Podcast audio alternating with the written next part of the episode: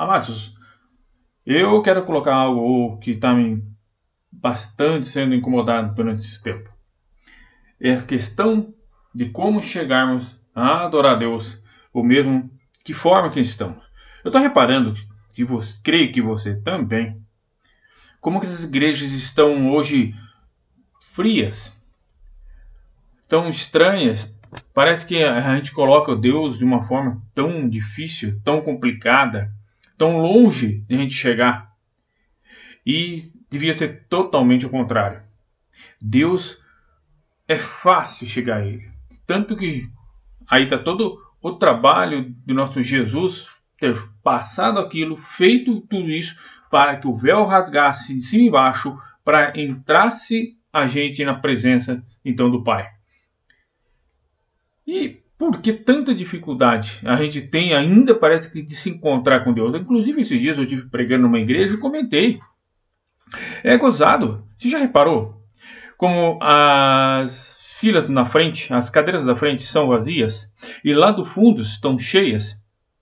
Pois é, eu fiz até um comentário no púlpito.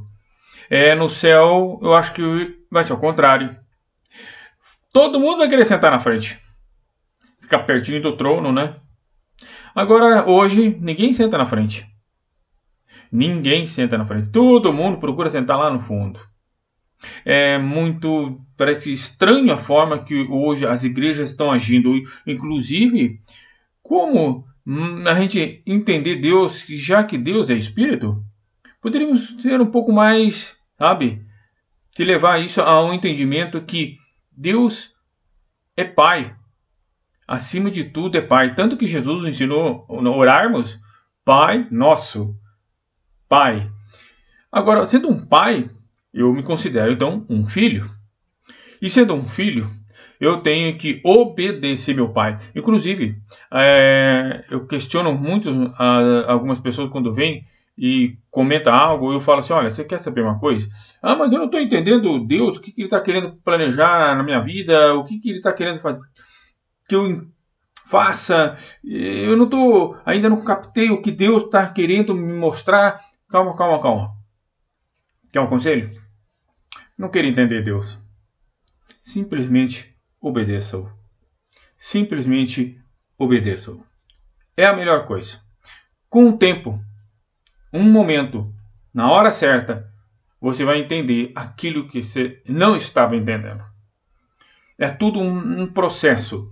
Então, pode ter certeza, Deus nunca erra, Deus nunca falha, Deus nunca vai te fazer algo que você não tem capacidade. E se for, com certeza ele estará do teu lado e vai te capacitar. Pode ficar tranquilo.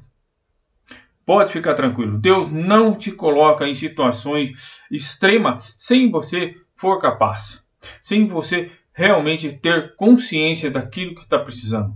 Deus está contigo. Nosso Pai é Pai, Ele é verdadeiro. Agora, voltando no que eu queria falar, é em João, capítulo 4, versículos 24, é muito claro. O próprio Jesus falou: Deus é Espírito e importa que vocês adorem em espírito e em verdade. Duas coisas. Jesus colocou aí hein? em espírito e em verdade. Bom, falar em primeiro ponto sobre o espírito. É, como tem gente que tem medo de Deus. Como tem gente que tem medo de Deus. Parece que coloca Deus como algo assim que tem medo, não sei, que ele vai acontecer algo com você, vai fazer algo com você. Tá, você está então em pecado, você tem medo que Deus. É isso que te afasta de Deus? Tá, ok. Pecado é, é, é, é essa razão mesmo de afastar de Deus. Mas você tem que ir em busca do teu pai. Então você tem que adorá-lo em espírito, entendê-lo que ele é um espírito, entender que ele é além da sua consciência da sua imaginação, porque ele sabe todas as coisas, ele tem poder para todas as coisas, ele está em todos os lugares ao mesmo tempo. Então, temos que estar consciência que eu tenho que adorá-lo em espírito, para entrar na presença dele sem me preocupar, sem ter medo dessas situações sobrenaturais. E também diga a palavra o próprio Jesus falou, e em verdade.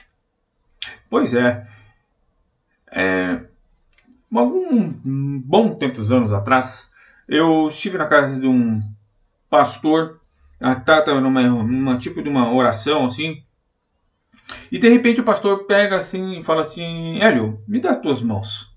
Eu peguei, estiquei as minhas mãos. Ele olhou, olhou, falou assim: O que, que você está vendo? Eu fiquei olhando assim. Ele falou assim: Hélio, está vendo a sua mão esquerda? Você tem que carregar a palavra. Eu estou vendo uma, a Bíblia na tua mão aí. A palavra de Deus. Essa é a verdade. A verdade dita, porque Jesus sempre falava: em verdade, em verdade vos digo. Então a verdade é a palavra.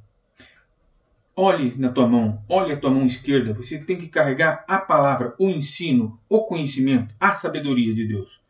Hum. E na tua mão direita? O que você está vendo? Eu estou vendo fogo. Esse é o Espírito de Deus, o poder de Deus, algo que Deus faz no sobrenatural, aquilo que Deus é, trabalha, o Espírito Santo trabalha sobre ação para sua igreja. Use, então, agora vamos lá, use as duas mãos. Use a palavra de Deus e use o poder de Deus.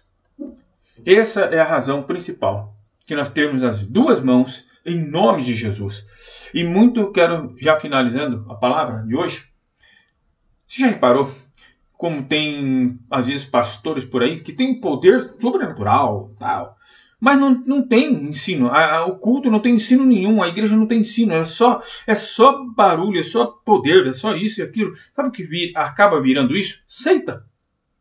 Fica parecendo uma seita. Porque não tem palavra nenhuma, não tem base, não tem estrutura nenhuma. É só agitação. Ou, ao contrário, somente teoria, só teologia, só embasamento é, doutrinário, isso e aquilo. E aí o que acontece? Não tem nenhum momento de Espírito Santo. Parece que trava o Espírito Santo, não quer, não tem acontecimento nenhum sobrenatural. É só palavra, é só ensino. O que gera isso? Parece algo pesado, algo que não não não não vai, fica naquilo a coisa parece emplacada, parece a placa da igreja, o nome da situação, da congregação é maior do que qualquer coisa, até maior que o Espírito Santo. Cantam, falam, oram, ah, oh, Espírito Santo, tal, abre o céu, tal, mas não acontece nada. Então, é necessário trabalhar com as duas coisas buscar a palavra, ensinar como agir e buscar o Espírito Santo. Essas duas coisas têm que estar presente e hoje faz falta na igreja. Amém? Eu creio que você concordou comigo. Eu sei que você deve ter já visto isso. Ou a sua tem muito e uma coisa, ou está faltando outra, ou é o contrário. Presta atenção agora, a partir de hoje, nos cultos da sua igreja. Fique com Deus. Deus te abençoe. Em nome de Jesus. Fique atento. Sempre eu vou pôr aí um, pode crer, uma palavra para todos nós. Deus abençoe. Tchau, queridos.